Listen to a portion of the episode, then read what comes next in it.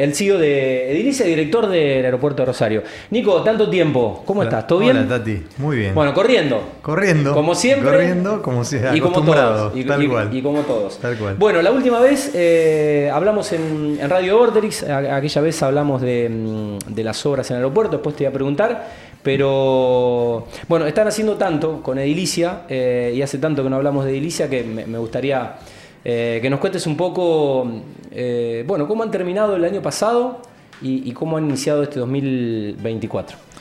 Bueno, a ver, más allá de, los vaivenes eh, político-económicos de- del país, no nos podemos quejar. En Edilicia, básicamente, nosotros terminamos un año en donde, por suerte, estamos acompañados y confían en nosotros grandes clientes. O sea, estamos trabajando con, con la gente de La Gallega, en- en- con Liliana, particularmente en, en la planta, en la- en las nuevas oficinas de la planta. Después, eh, con el Grupo Oroño, siempre, eh, tuvimos la entrega de lo que es el, el centro médico del Jockey, que eso también fue importante. Hermoso Eh, el, el Go de Funes también, lo veo todos los fines de semana. Bueno, ahora tenemos un desafío también con el Go de Funes, estamos hablando ahí y terminando el proyecto como para que ese tercer piso que tanto pide Funes de internación, quirófanos, Mm. sea una realidad, así que esperemos que lo concretemos este año. Eh, y bueno, y muchos más proyectos con todos estos clientes que piensan expandirse, Sí, sí. la gallega está con, con poner un pie en Funes y también trabajando con eso, Grupo Oroño con la ampliación del parque también, o sea, muchas cosas que obviamente un poco supeditadas a la situación que está, que está pasando hoy. Eso en cuanto a lo que es la pata de edilicia que, que le construye, llamemos a consumidores finales y otros Ajá. clientes, y después con los proyectos propios, que tenemos encaminado hoy tres proyectos, dos en la ciudad, dos edificios eh, en el centro y uno muy grande en San Lorenzo, que por suerte anda muy bien. eh, en la barranca de San Lorenzo, un proyecto muy grande que sale por etapas, pero un pequeño puerto norte de San Lorenzo, Ajá. que eso lo llevamos a cabo bueno. eh, allí. Y bueno, y en cierta forma con muchas más cosas que eh, hoy en día están medios dilatadas un poco viendo qué es lo que pasa bien. eh, aquí. Así Eh, que bueno. eh, Nico, bueno, por lo que decís, sea con proyectos propios, como en este caso de San Lorenzo, y porque mm, clientes que ya son clientes de hace, de hace años siguen creciendo, bueno, obligados un poco a, a, desde la visión estratégica, eh, trascender Rosario, ir más allá donde el proyecto amerite. Nosotros lo que hicimos fue intentar ver en toda esta época en donde era muy difícil, incluso con los materiales y con todo, eh, comenzar obras, empezar a incluso comprar tierras y pararnos en esos lugares para lanzar los proyectos ahora apenas esté un poco más tranquila la cosa. Entonces compramos en Fisherton, o sea, para, para empezar un, ahora que hay eh, proyectos que están lanzando mucho en Fisherton, empezamos, pensamos en, lanzar este año, compramos una manzana en- completa para lanzar un, condominio allí. Eh, en Funes también, eh, hicimos, hicimos pie en calle Galindo, que también ahí están los amigos competidores, que bueno, vamos a lanzar también un proyecto en la zona. Y bueno, lo que hicimos fue tomar tierras estratégicas como para lanzarnos en, un momento más propicio de lo que es ahora, que no se sabe Mm. ni el precio de venta ni el precio de costo. O sea, eh, está Sí. complejo en planificar financieramente las obras. Clarísimo. Bueno, eh, por, lo, por lo poco que te conozco, eh, te calificaría, entre otras cosas, como un tecnócrata. O sea, sos como muy, muy fan de, de la tecnología y de la innovación. Y bueno, se están empezando a ver cosas tecnológicas que están im- impactando en, en los sistemas y en los sistemas constructivos.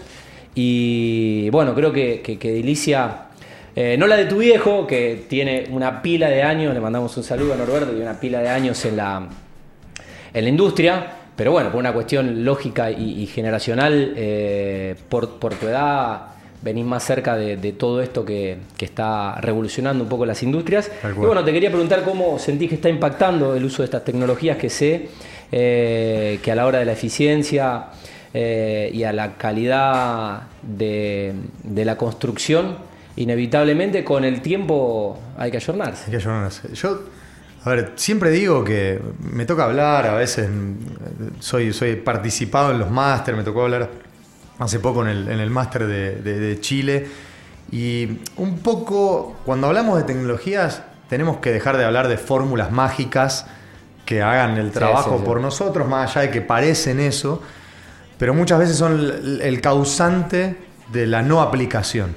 Y ahí estamos hablando, por ejemplo, de BIM o Lean, que son metodologías nuevas de planificación, de diseño, que empiezan a pasar a que el grave error es que tomarlas desde el punto de vista de yo voy a implementar esto y la obra me va a mejorar automáticamente es un error. La tecnología tiene que estar a disposición del objetivo que yo tengo y muchas veces se toma al revés. Desde el desconocimiento yo lo mm. quiero implementar porque sí y ponerme a la vanguardia y es el, grave error porque después choca mucho mm. contra la cultura de la empresa, contra la idiosincrasia. Entonces, yo, de hecho, casi que eh, eh, madurando junto con la tecnología, me empecé a dar cuenta que la cosa va por el lado de, hacer una implementación consciente y responsable. hacer cultura, hacer, cultura internamente en tu empresa para poder después esos valores. Tal cual. Y después adaptarse al, contexto, es decir, no podés aplicar lo que pasa en Suiza con el BIM acá. Porque la inestabilidad te lleva a otra cosa. Dicho con el, con el Lean también, a nosotros nos toca hacer una reunión que, bueno, estuvo el miércoles en, La Gallega con el tema de planificación de obra, en hacer una obra mientras el supermercado mm. va operando, que no liberan zonas, encontrarse con un montón de problemas mientras uno va desmantelando la obra. Eso requiere una planificación continua. Pero lo rico de esto es que los mismos dueños están ahí en la reunión de planificación semanal y eso, más allá que lleve a, la disputa del cliente estando ahí y encontrándose con el día a día de su obra, es algo que es sano para que no se encuentre con un martes 13 después de acumular 4, 5, 6 meses. Pasa lo mismo en Liliana y nosotros intentamos también esta metodología de planificación porque ayuda al lío que es hacer una obra en Argentina. Estamos en una semana particular donde no aguantamos más el calor. En Rosario vemos que llovió en Buenos Aires, inundó todo, en Córdoba un desastre en la cumbrecita y todo. Eh, y bueno, obviamente eh, el, cambio climático y el impacto eh, justamente en el clima respecto de, cómo estamos tratando al, planeta. te quiero preguntar un poco de, estas tecnologías aplicadas con la finalidad de, la eficiencia energética y la sustentabilidad, que es algo que en el año ya 2024, Nico, no es que es opcional o que, eh, que la obra podría... No, no, o sea, ya no, se puede seguir construyendo no alineado a, eso. Estoy totalmente de acuerdo, pero también quiero desmitificar el hecho de buscar la, sustentabilidad por, por una complejidad tecnológica. A ver, ¿a qué voy? Si uno diseña tradicionalmente un edificio y después va a buscar ponerle materiales especiales, ponerle paneles solares, no digo que esté mal todo eso, sino que hay un paso previo para ser sustentable que es usar tecnologías de diseño para, por ejemplo, agarrar un edificio y rotarlo y buscarle la mejor orientación para que ya de movida, por, por eso, sea más sustentable y no después tener una mala orientación y tener que resolverlo con complejidades o incluso inversiones que hoy en día también son difíciles que, que retornen. Porque como estamos económicamente, no es fácil acceder sí, a eso. Sí, no, y eh, un país desarrollado que eh, quizás no, no, financia estas energías renovables, como puede ser en, Francia, donde el gobierno financia el 80% de los proyectos y demás. Eh, ¿Cuáles considerás desde lo técnico pueden ser algunos desafíos que tiene la industria?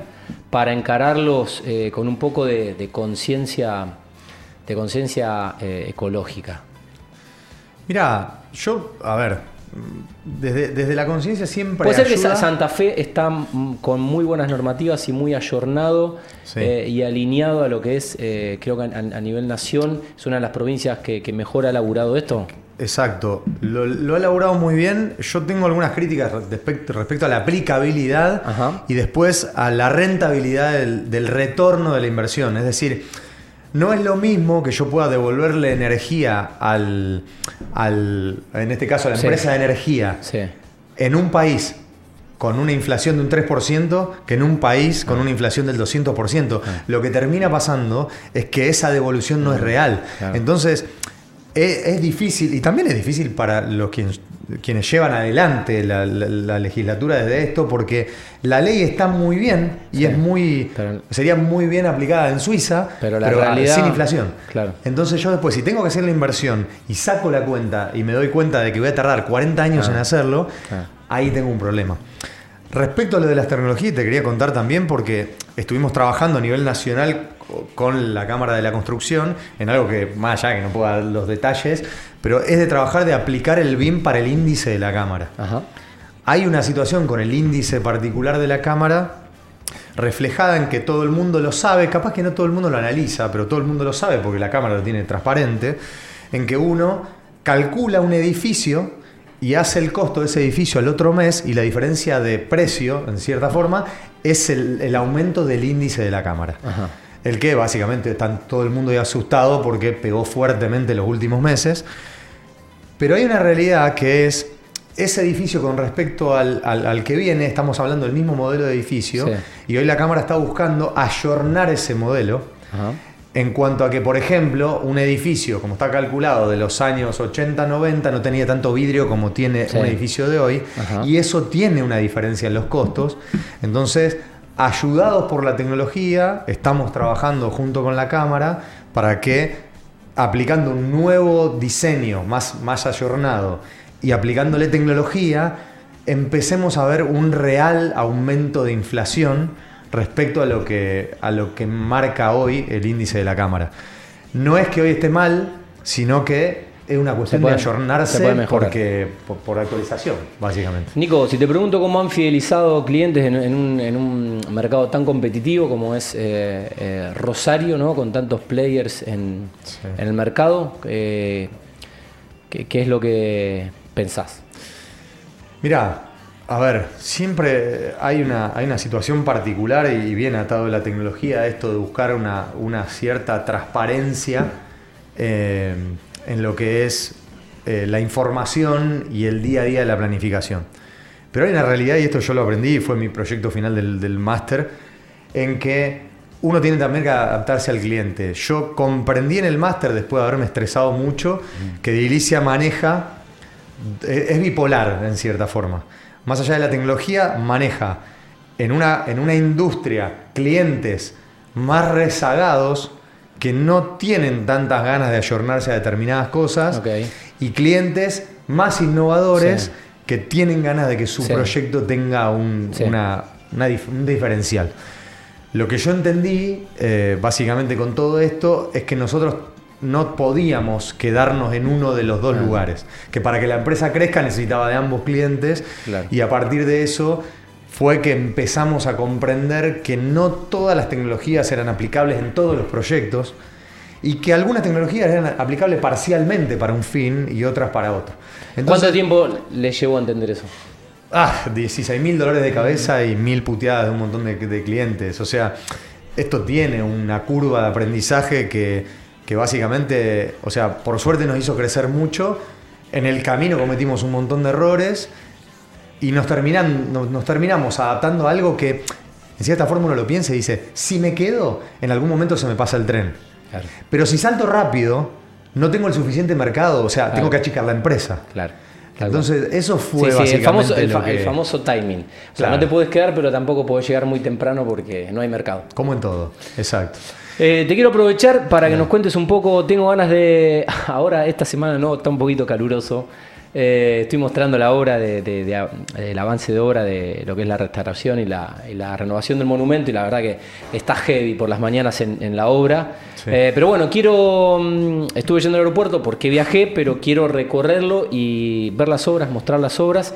Así que nada, te comprometo a que un día que el clima esté un poco más amigable, pateemos un poco ahí, el aeropuerto. Eh, pero bueno, adelantanos un poco qué se hizo, qué se está haciendo ahora y, cómo, cómo sigue un poco el, proyecto, porque hay una, hay una gran apuesta de que el, eh, aeropuerto sea realmente estratégico eh, para la ciudad. Mira, si, hablamos de la, de la terminal, em, la terminal se encaró como un proyecto de una terminal internacional en el cual caída la pandemia, se puso en crisis el, proyecto, principalmente pensando en la vuelta más difícil de los vuelos es la vuelta de los vuelos internacionales. Sí. De hecho, Rosario hoy alcanzó en la conectividad de cabotaje los Sí. mejores momentos Ajá. del año 2017-18, Ajá.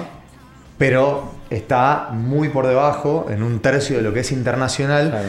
más allá que la política siempre es Sí, nacional y, y eso implica otras cosas, obviamente que pegó mucho Sí, sí, el cierre de Palomar y un montón de cosas. Cero no cero aeropuerto 2000.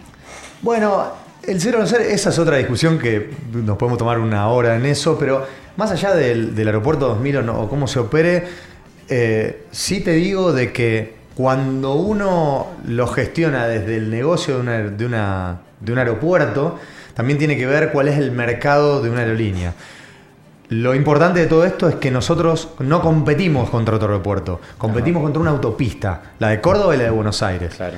Entonces hay una fuga de mercado eh, que es muy grande respecto a la competitividad que tienen las aerolíneas. No es tan simple como solamente gestionar y decirle a una aerolínea que venga.